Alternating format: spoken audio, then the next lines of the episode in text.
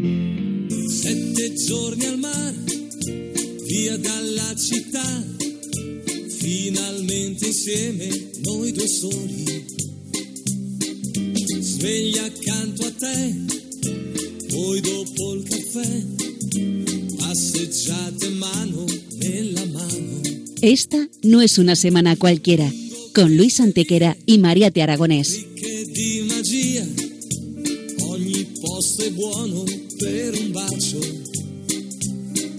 Hola a todos, bienvenidos una vez más al programa Esta no es una semana cualquiera en Radio María, con un servidor de ustedes Luis Antequera. y Mariate Aragonés.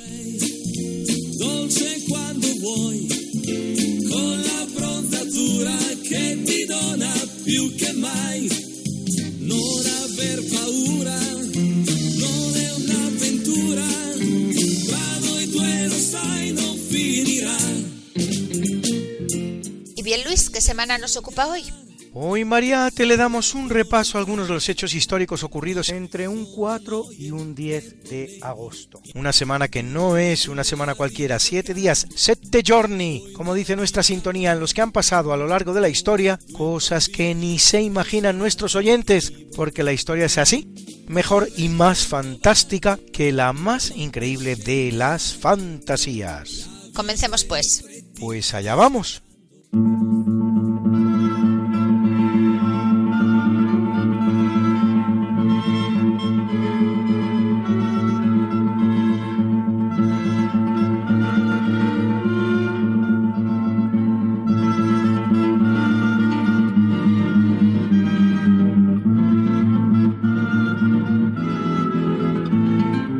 Es un día muy importante en la historia de Grecia, que es a la postre la de los orígenes de Europa, porque en 480 a.C., en el marco de las guerras greco-persas, tiene lugar sobre suelo griego la batalla de las Termópilas, palabra que significa puertas calientes, que con el éxito de los soldados griegos anticipa lo que será la gran victoria espartano-ateniense contra los persas un año después en Platea.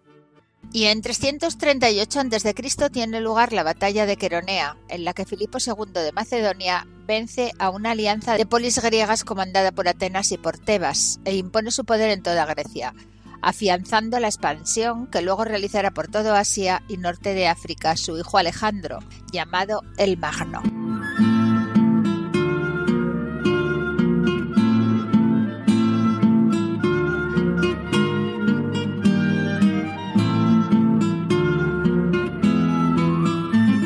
Es una semana importante en el devenir del Imperio Romano, pues en 48 a.C. en Farsalia, Grecia, en el marco de la Guerra Civil Romana, Julio César derrota a Pompeyo, que se ve forzado a huir a Egipto, donde finalmente será asesinado solo tres meses después por el tribuno Lucio Septimio.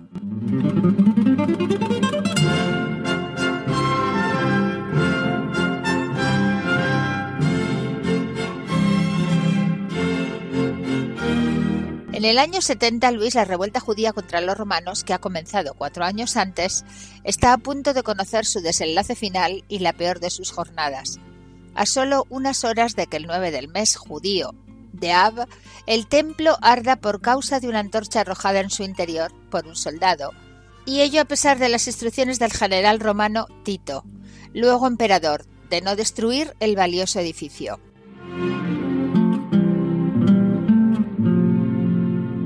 Y en 378 en Adrianópolis, en la actual Turquía, los visigodos derrotan al ejército romano del emperador Valente, que cae muerto en la batalla junto a 40.000 de sus soldados.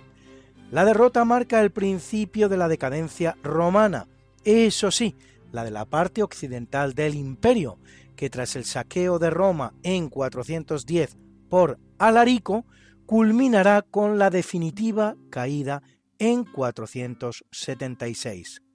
La parte oriental, como se sabe, aún pervivirá un milenio, hasta 1453.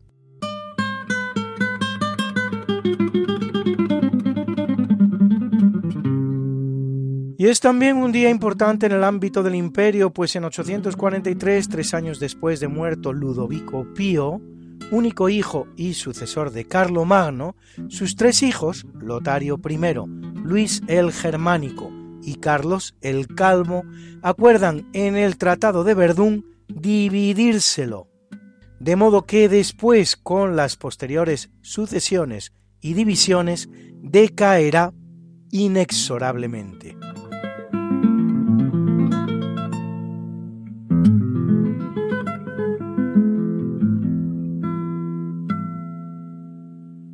Así es, Luis, y también en semana como esta, pero de un siglo después, en 936, en la Quisgrán, es Anne-Chapelle, en francés, Aachen, en alemán, es coronado rey Otón I el Grande, que recompondrá los restos de ese mismo imperio y de hecho en 962 funda el que se va a conocer como Sacro Imperio Romano Germánico, heredero del Imperio Carolingio.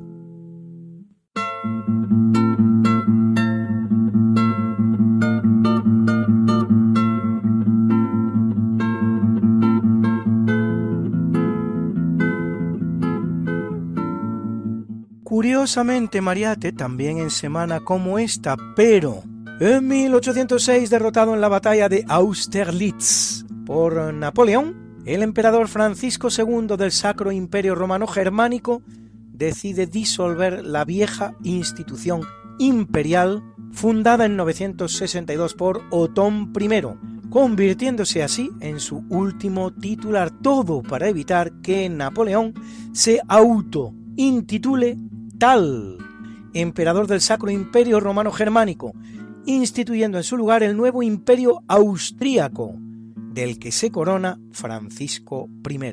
844 años ha durado el Sacro Imperio Romano Germánico.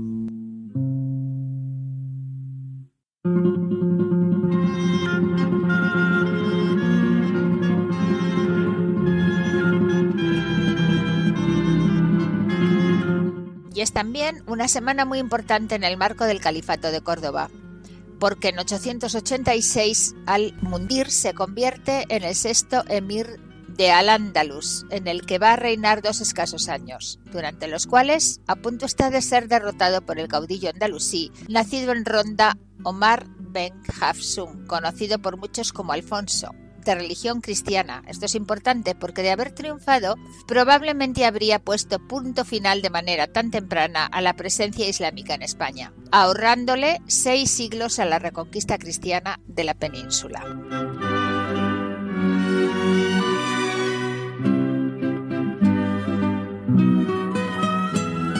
En 953, en el curso de una de las aceifas o expediciones de botín organizadas todos los años contra los reinos cristianos desde el califato de Córdoba, un ejército musulmán al mando de Galib asesina a los 200 monjes del monasterio de San Pedro de Cardeña, los cuales serán canonizados en 1603.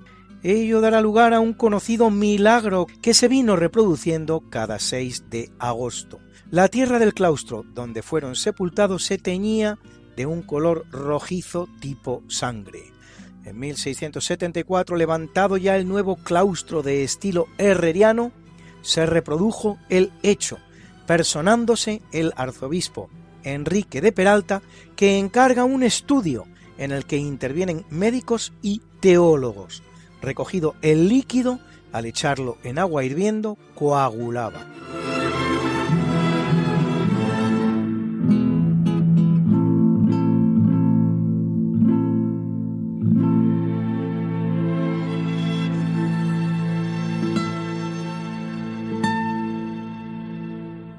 En 997 el ejército andalusí de Almanzor arrasa la ciudad de Santiago de Compostela, quemando el templo prerrománico dedicado al Santo Apóstol, cuyos restos reposan en él y llevándose las campanas a Córdoba a lomos de cautivos cristianos. Unas campanas que, como es bien conocido, retornará Fernando III a su lugar de origen en cuanto recupere Córdoba para el cristianismo en 1236.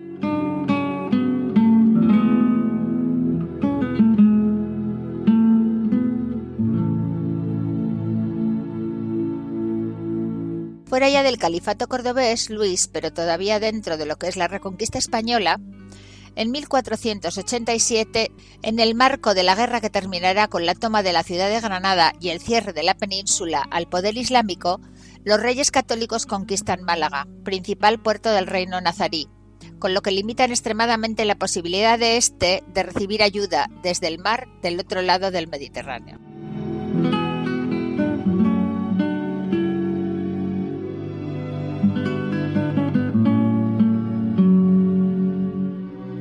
En el capítulo siempre fecundo de la conquista, colonización y evangelización de América por los españoles que va a permitir a los indígenas americanos el tránsito del neolítico al renacimiento en apenas dos generaciones, un tránsito que a los europeos había costado 7.000 enteros años, en 1496 Bartolomé Colón funda la aldea de Santo Domingo, una de las primeras del Nuevo Mundo. Dos años exactos después, en su tercer viaje a América, su hermano Cristóbal pisa por primera vez tierra continental, lo que hace en la ensenada de Yacua, en el sur de la península de Paria, en la actual Venezuela.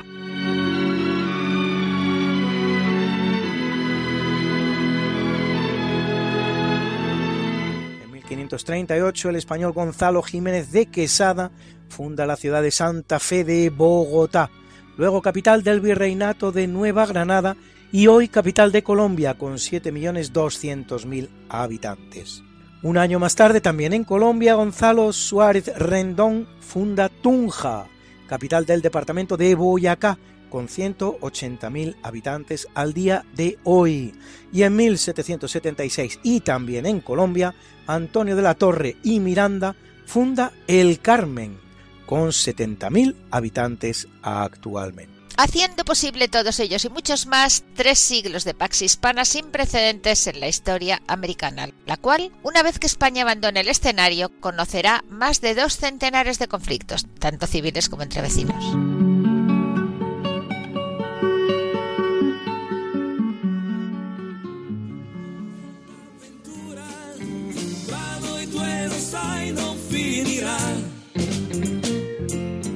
¿Quieres hacer radio con nosotros? Si conoces algún suceso histórico que te parezca particularmente interesante y quieres compartirlo en nuestro programa, no dejes de hacerlo.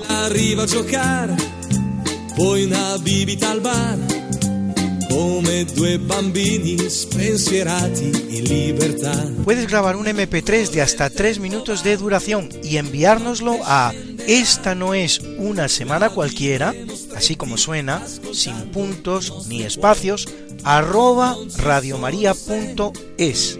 Esta no es una semana cualquiera, arroba radiomaria.es. Y nosotros te lo emitimos en nuestro programa.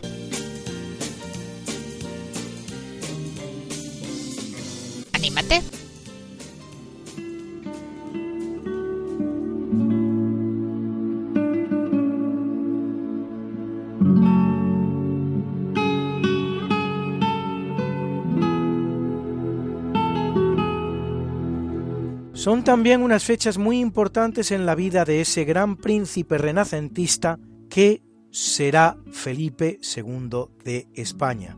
Pues en 1557 tiene lugar la batalla de San Quintín, que finaliza con su victoria sobre Enrique II de Francia y consolida el poderío español en el mundo, el cual durará desde que se iniciara en 1492 bastante más de dos siglos. Y en 1578 tiene lugar en Marruecos la batalla de Alcázar Quibir, que enfrenta a tropas portuguesas y marroquíes, en la que perece el rey Sebastián I de Portugal. Muerto sin descendencia, el derecho dinástico otorga su trono a su tío Felipe II de España, hijo de Isabel de Portugal, trono que sin embargo Felipe tendrá que obtener por las armas, gracias a su gran general el duque de Alba, ante las pretensiones de todo punto ilegítimas de Antonio, prior de Crato, hijo bastardo del infante Luis de Portugal.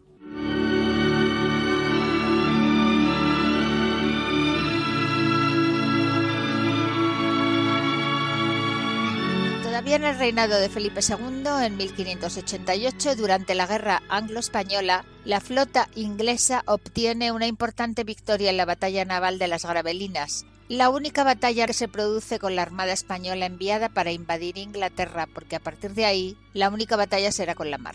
Sí, Mariate, algo que es sobradamente conocido. Lo que es bastante menos conocido es que al desastre de la Armada prosigue el de la llamada contraarmada, que Inglaterra envía al año siguiente para invadir España, entrando por La Coruña y por Lisboa, con un número de barcos y de soldados no inferior. De hecho, ambos episodios, Armada y Contraarmada, forman parte de la larga guerra anglo-española que dura 16 años en los que Inglaterra acumula una serie insoportable de derrotas y termina durante el reinado de Felipe III de España y de Jacobo I de Inglaterra, con el Tratado de Londres de 1604, netamente favorable a España al acceder Inglaterra a prohibir definitivamente la piratería inglesa, cesar en su apoyo a los rebeldes holandeses y abrir el Canal de la Mancha al comercio español.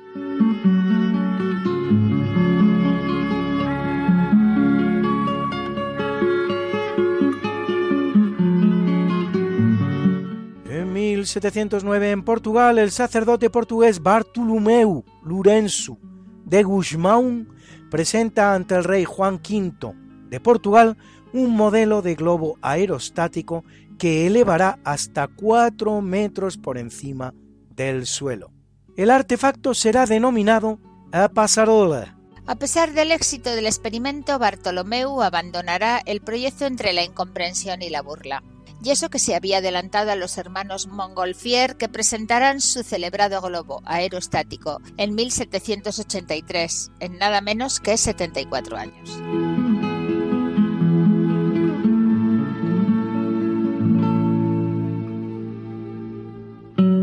Es una fecha talismán en la vida de Simón Bolívar, pues en 1813 en Caracas recibe el nombre de Libertador. En 1824 en la batalla de Junín derrota a las fuerzas realistas comandadas por José de Canterac y un año después declara la independencia de la Audiencia de Charcas o Alto Perú, dependiente del Virreinato del Río de la Plata mientras la Asamblea Deliberante toma la decisión de que el nuevo Estado se llame Bolivia, en honor precisamente a él, Simón Bolívar. Curiosamente, Bolívar es un apellido vasco que significa Valle del Molino, por lo que Bolivia no significa otra cosa que eso, en realidad, Valle del Molino. Bolívar, Molino, Ar, como en Valle de Arán, Valle del Valle, Valle.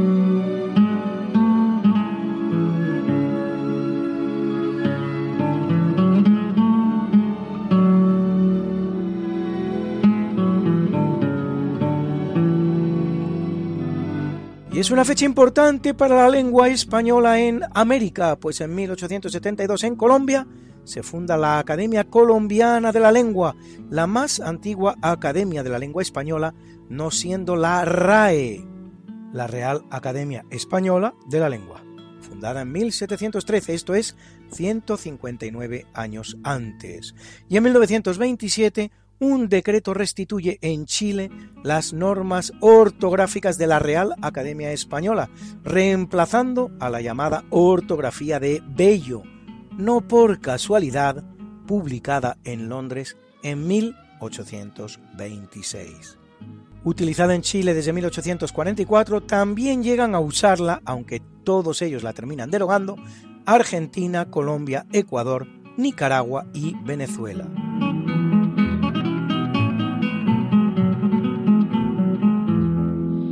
En 1884, una ciudad tan inesperada como San José en Costa Rica se convierte en la tercera del mundo, en tener iluminación eléctrica después de Nueva York y París. Ciudad, esta última París, que precisamente por eso es conocida como la ciudad de la luz, no por su luz solar, a la que nada tiene que envidiar la de Madrid.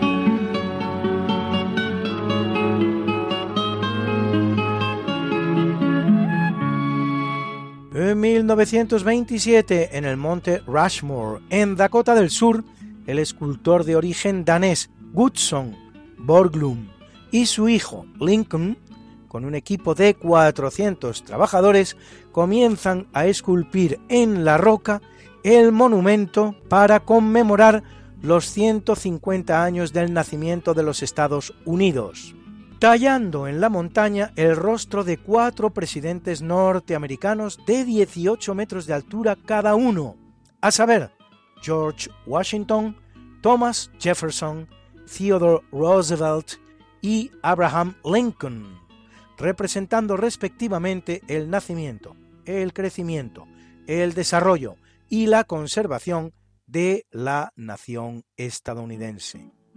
El trabajo se hará con la ayuda de la dinamita y la técnica del peinado de miel, honeycombing, o taladro de agujeros en la piedra, retirando en total 410.000 toneladas de mineral en un trabajo que llevará 14 años.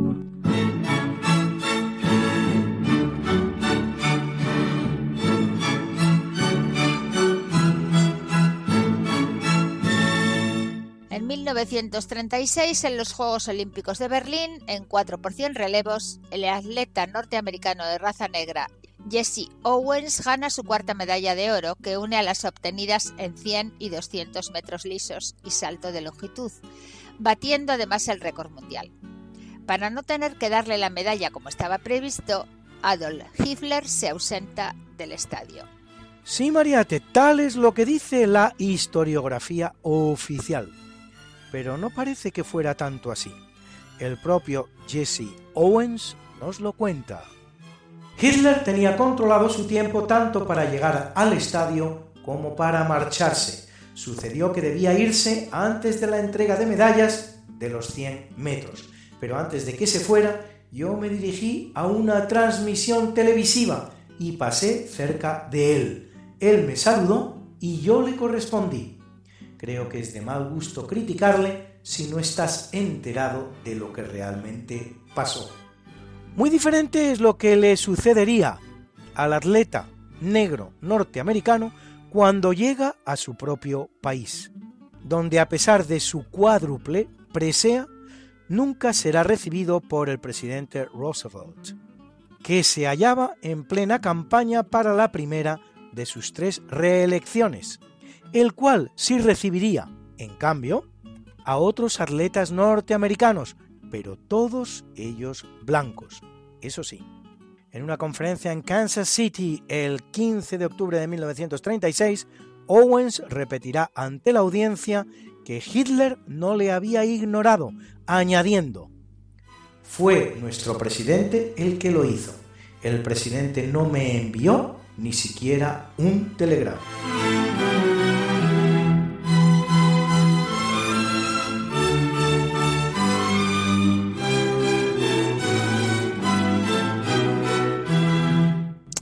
1945, tras los bombardeos nucleares de Hiroshima y Nagasaki, con 200.000 víctimas mortales la primera y 105.000 la segunda, Japón se rinde incondicionalmente poniendo fin a la Segunda Guerra Mundial.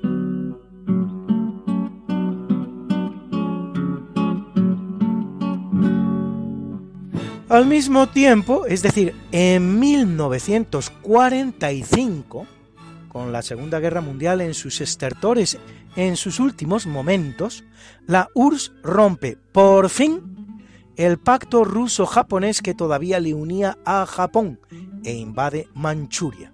El pacto ruso-japonés era uno más de los que unía a la URSS al eje fascista, junto con el tratado militar Molotov-von Ribbentrop, un pacto por el que la Unión Soviética comunista se había repartido Europa con la Alemania nazi, el cual le serviría para anexionarse Polonia, Lituania, Letonia, Estonia y parte de Finlandia, y no Finlandia entera, como era la intención soviética, porque Finlandia supo defenderse muy bien, no por otra razón.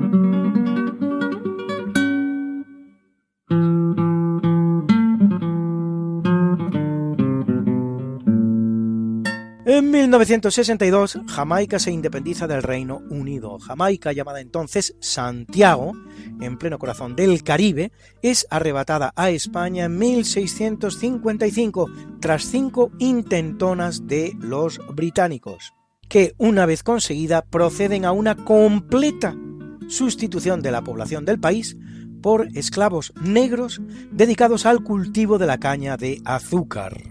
También se utilizará como importante base para la piratería, un ejemplo más de lo que fue en América la colonización británica.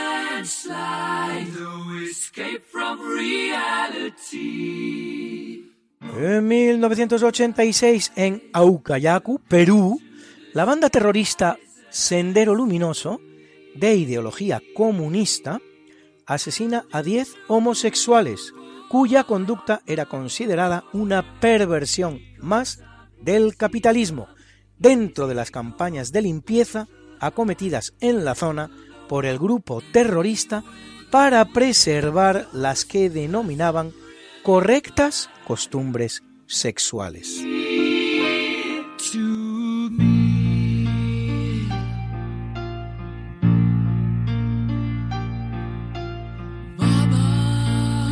En 1986, en Networth Park, en Inglaterra, la banda británica de rock Queen realiza su último concierto con sus integrantes originales.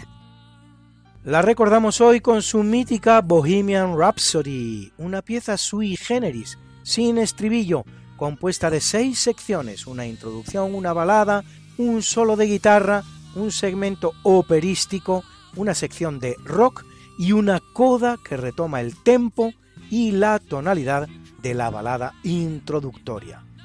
Y de inspiración genuinamente calderoniana, con ese Is This the Real Life? ¿Is this just fantasy? ¿Es esto la vida real o es solo fantasía con el que se abre?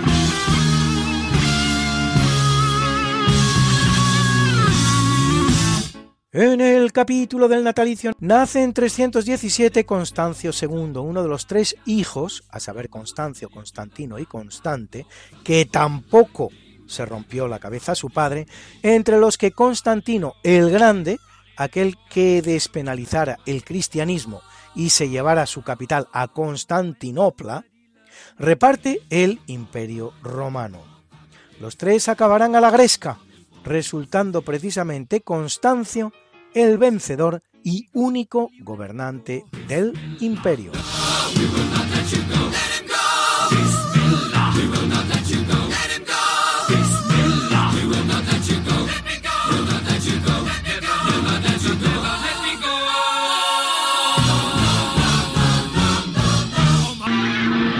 Nace en 1533 Alonso de Ercilla, militar y poeta español, autor del poema La Araucana, que relata una de las conquistas más difíciles ante la que se vieron los españoles en América, la de Chile, contra los araucanos, una guerra que tras pasar por varias fases y largos periodos de paz, no se terminará completamente hasta 1772, 236 años pues desde que comenzara en 1536, casi dos siglos y medio.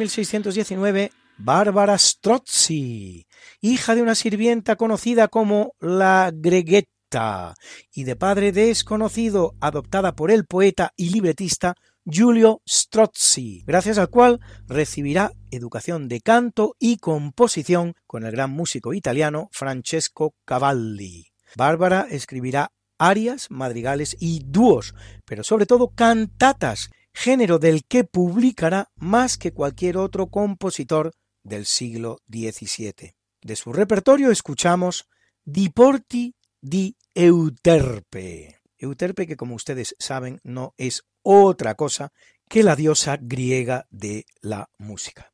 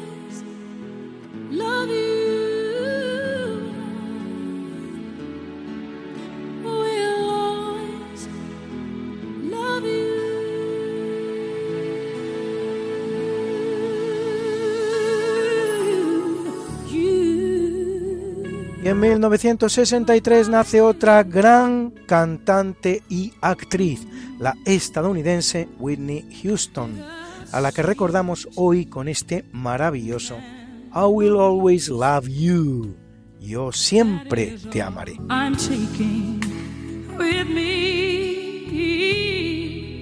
So goodbye. Please don't cry. We both know I'm not what you you need.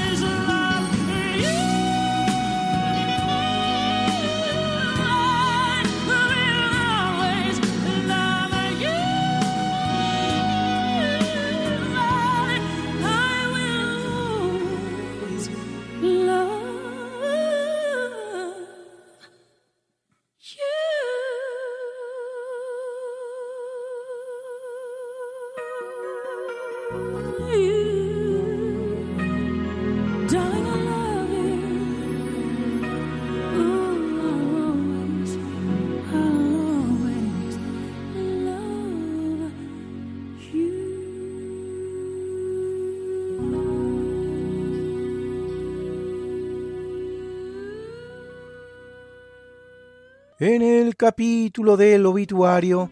En 117, en Cilicia, en la actual Armenia, extenuado tras una durísima campaña militar, muere a los 63 años el emperador romano Trajano, de origen español, que lleva el imperio con su victoria sobre los dacios rumanos a su mayor extensión territorial.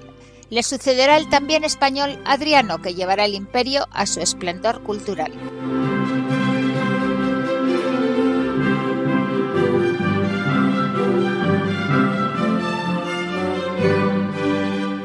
Es un mal día para el papado, pues en 258 muere Sixto II, vigésimo cuarto papa de la Iglesia Católica que lo es un año, primer papa en portar un nombre ya utilizado por un predecesor, primer papa segundo, en otras palabras, que para evitar su profanación por los perseguidores romanos esconde las reliquias de los apóstoles Pedro y Pablo, cuya recuperación celebramos en la festividad de ambos santos que tiene lugar el 29 de junio, muerto él mismo durante la persecución del emperador Valeriano, tan dura que a su muerte fue imposible nombrar un nuevo papa hasta transcurrido un año, recayendo la elección en Dionisio I.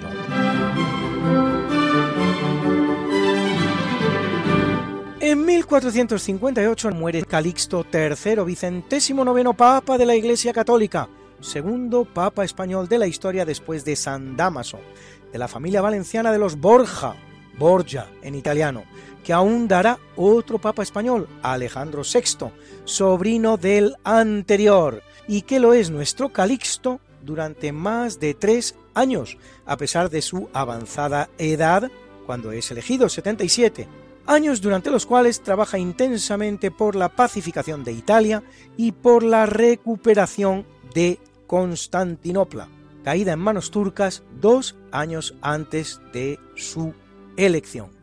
De hecho, un ejército por él patrocinado y que dirigirá Juan Hunyadi, levanta el sitio de Belgrado del mismo sultán Mehmed que había conquistado Constantinopla. La amplia leyenda negra de la que es beneficiario Calixto le acusa de haber excomulgado al cometa Halley. Indudablemente los que fabrican las leyendas negras confían mucho en la necedad de sus destinatarios.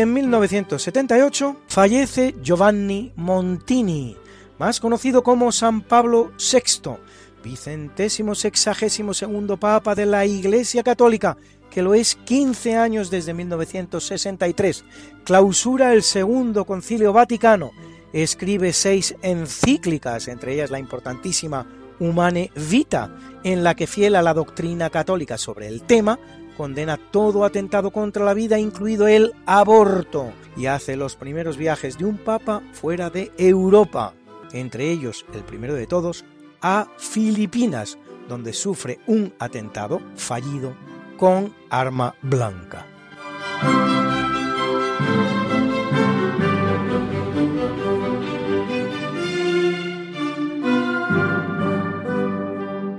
En 1002 muere el temible caudillo andalusí Almanzor, que había sembrado el terror con sus continuas y devastadoras aceifas contra los reinos cristianos de la península, cuya muerte abre el declinar del califato cordobés, el cual cae definitivamente solo tres décadas después, en el año 1031.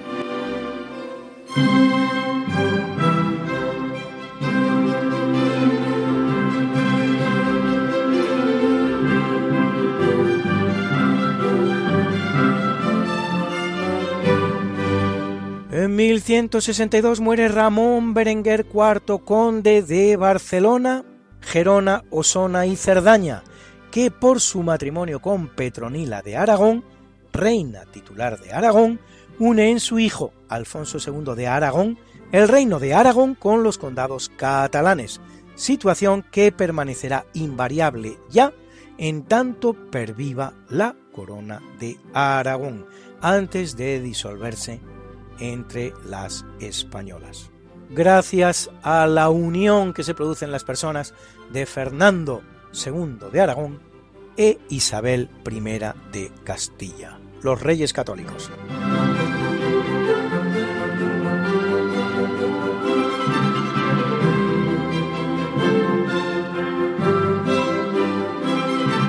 De agosto de 1526 muere Juan Sebastián Elcano, el gran navegante español que será el primer hombre en dar la vuelta al mundo después de una aventura a través del Atlántico y del Pacífico, la cual va a durar nada menos que tres años, llegando a Sanlúcar de Barrameda en septiembre de 1521.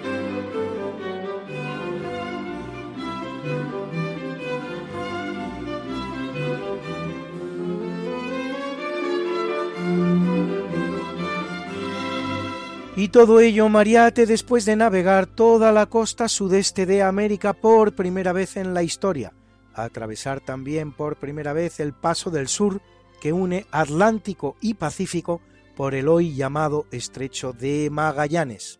Atravesar después todo el Pacífico, también por primera vez, recalar en Filipinas, donde ve morir al capitán de la expedición, Fernando Magallanes, hacer un alto en las Molucas para realizar un cargamento de especias, atravesar el Índico, haciendo navegación de alta mar también por primera vez en la historia, doblar el cabo de Buena Esperanza, proseguir con su navegación de alta mar, ahora por el Atlántico Sur, y llegar por fin exhausto, con 17 de los 232 compañeros que habían comenzado la expedición, a su destino final, Sanlúcar de Barrameda, en la que es la gran gesta de la historia, superior a cualquier otra que se pueda relatar. Cinco años después de regresar a España, se enrola en una nueva expedición al mando de García Jofre de Loaísa, con el objetivo de reproducir el periplo realizado entre 1519 y 1521, expedición en la cual morirá de escorbuto, la enfermedad de los hombres de la mar, en una nao llamada casualmente Victoria, como aquella en la que consumara la gesta circunvaladora.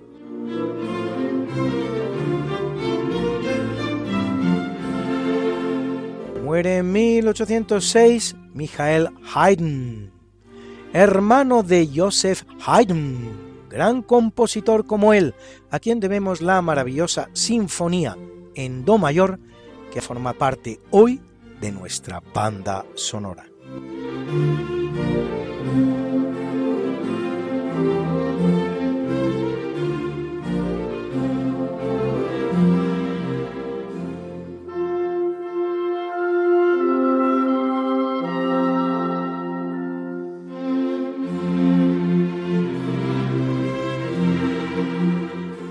Así es, Luis, y en 1963 muere Salvador Bacarise, uno de los grandes compositores españoles del siglo XX, autor del precioso concertino para guitarra y orquesta, que también ha venido acompañando nuestro programa hoy como parte de su banda sonora.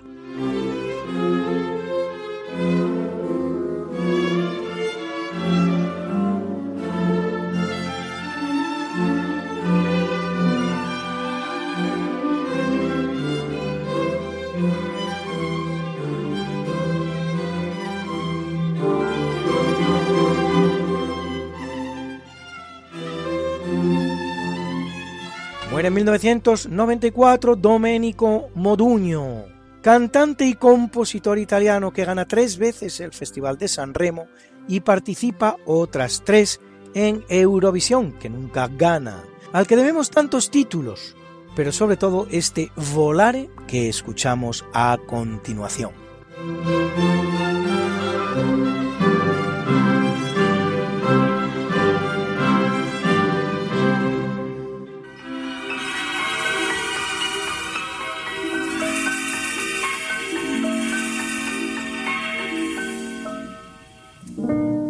Penso che un sogno così non ritorni mai più. Mi dipingevo le mani e la faccia di blu. Poi d'improvviso venivo dal vento rapito e incominciavo a volare nel cielo infinito volare.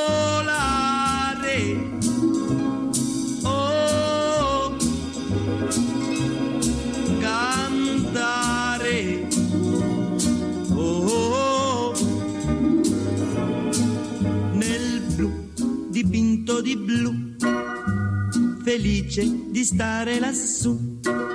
E volavo, volavo felice più in alto del sole ed ancora più su mentre il mondo pian piano spariva lontano laggiù. Una musica dolce suonava soltanto per me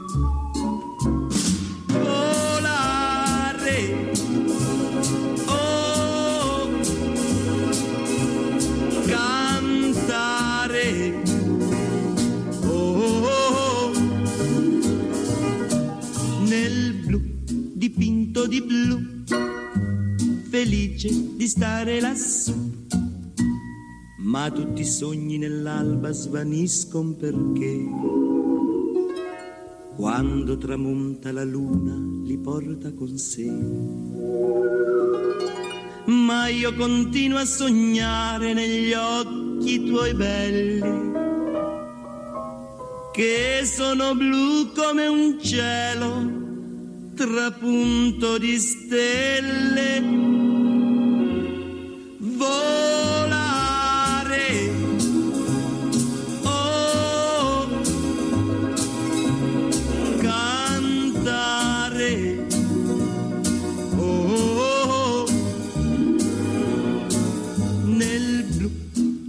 occhi tuoi blu felice di stare qua giù.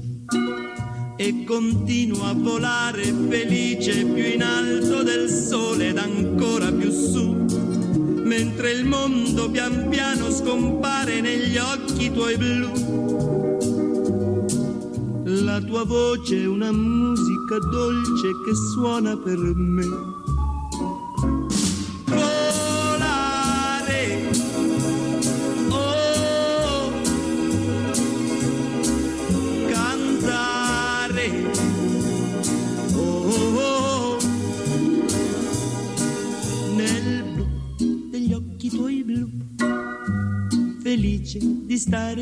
giù, nel degli occhi tuoi blu, felice stare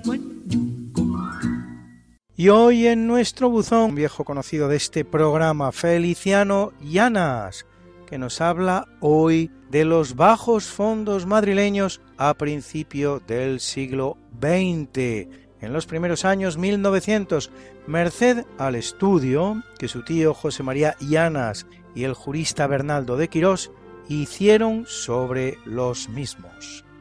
A finales del siglo XIX, mi tío José María Llanas, el jurista Bernardo de Quirós y los hermanos Pío y Ricardo Baroja decidieron sumergirse en el inframundo de Madrid, en el infierno de la pobreza y la marginalidad. Ricardo tomó apuntes de natural para sus cuadros, don Pío escribió sus tres novelas más celebradas, que presentó en una trilogía titulada La Busca, y Llanas y Quirós publicaron en el año 1901 su estudio psicosociológico titulado La mala vida en Madrid. Visitaron peligrosos barrios como el de las Injurias, las colas del hambre, entraron en los hospicios y los hospitales de beneficencia y en la cárcel, que por cierto su director se llamaba Cadalso. Pero en su honor hay que decir que el señor Cadalso fue muy amable, muy colaborado con los autores y ellos además hacen hincapié que tomaba mucho interés en el bienestar de, su prole, ¿no? de los presos que tenía allí en la cárcel. Llanas y nos describe cómo las clases más pobres y depauperadas para salir adelante en esos tiempos solo tenían tres posibilidades, la delincuencia, la prostitución o la mendicidad. Los datos sobre la prostitución en Madrid son escalofriantes. Fíjate. Primero, distinguen entre la prostitución autorizada, pupilas y carreristas, y la clandestina, mujeres y hombres de placer. Fíjate qué cifras. En 1899 había en Madrid una prostituta legal por cada 117 hombres. Pero esta cifra se disparaba en cuanto hablamos de prostitución clandestina. Calculaba que el 23% de las mujeres de Madrid en un momento u otro de su vida habían acudido a la prostitución por necesidad. Niñas impúberes, casadas, viudas, criadas, obreras, mujeres del pueblo o de la burguesía. Se prostituían por necesidad en las casas de citas o compromiso que se llamaban. Los autores nos dan un dato que ellos pudieron comprobar, como en una afamada casa de citas, durante una tarde de domingo, en las horas del paseo de servicio doméstico, se atendieron a más de 92 criadas. El asunto comenzaba en los bailes organizados por sociedades de estudiantes achulados o dependientes de comercio. Estos últimos eran los más cursis en sus programas, siempre decían cosas como después de las libaciones se rendirá culta Tepsícore. Allí acudían las sirvientas y las obreras después de largas jornadas de trabajo explotadas por sus padres que en vez de darles educación, que es lo que tenían que darles, pues las lanzaban al mundo para que trajeran dinero a casa. Estas chicas al principio, claro, veían en la prostitución clandestina una forma muy fácil de complementar sus escasos ingresos del taller, pero luego llegaban las enfermedades y tenían que acudir al hospital. el hospital era terrorífico porque en cuanto detectaban el origen del mal, las derivaban al pabellón de voluntarias de San Juan de Dios. Y ahí se les mandaba a casa y no les dejaban volver a tratarse hasta que no se hubieran sacado las cartillas de prostitutas en el gobierno civil. Ahí no valían las desconsoladas súplicas, incluso fíjate de pobres mujeres infectadas por sus maridos infieles. Según Llanas y Quirós, la disyuntiva era clara. O se daban de alta como prostitutas o se morían hechas un San. Las más valientes iban a por la cartilla, pero claro, eso era un viaje sin billete de vuelta, pues el hospital estaba infestado de reclutadoras. Pues fíjate, en principio fue por la necesidad y la incultura, pero Llanas y Quirós fueron más lejos ¿eh? y descubrieron algo mucho peor, como era un oscuro sentimiento de fatalidad, porque las hijas de las clases más humildes se sentían predestinadas a esta servidumbre, al igual que sus hermanos tenían la servidumbre de servir en el ejército como carne de cañón. Llanas y Quirós estudiaron la correspondencia entre las familias y sus hijas prostitutas y observaron un notable parecido con las cartas que enviaban a sus hijos en la milicia. Y en la mayoría de las cartas apreciaban una estoica resignación como una adaptación necesaria a las condiciones más duras de la existencia. José María Llanas Aguilaniedo se lamenta en el libro y dice, cuánta inocencia y gracia originales, cuánta infancia feliz tuvieron al fin este destino. Muchas gracias Feliciano, muy interesante como siempre. La pequeña historia como parte de la gran historia.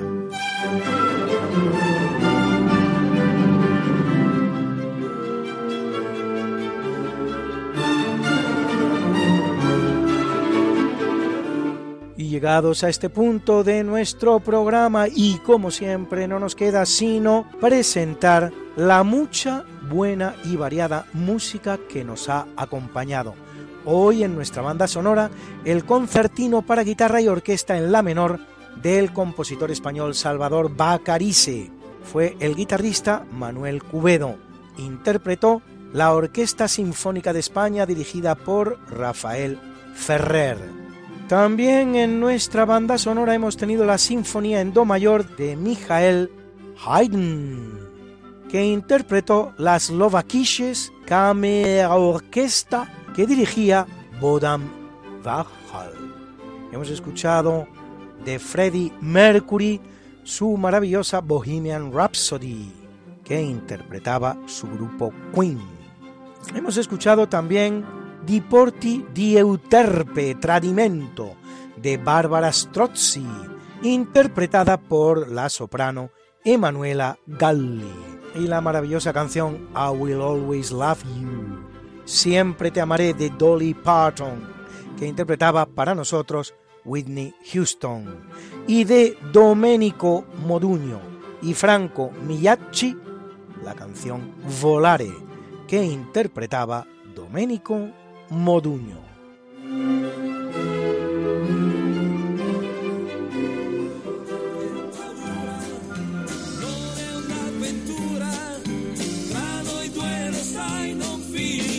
Esta no es una semana cualquiera, a que teníamos razón. La historia, ¿cómo es? Y no como nos gustaría que fuera. Hasta el próximo programa. Se despiden de ti Mariate Aragonés y Luis Antequera.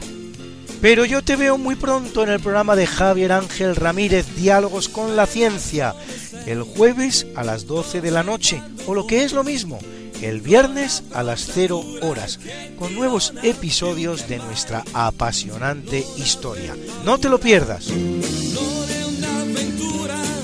Les hemos ofrecido en Radio María Esta no es una semana cualquiera, con Luis Antequera y María Te Aragonés.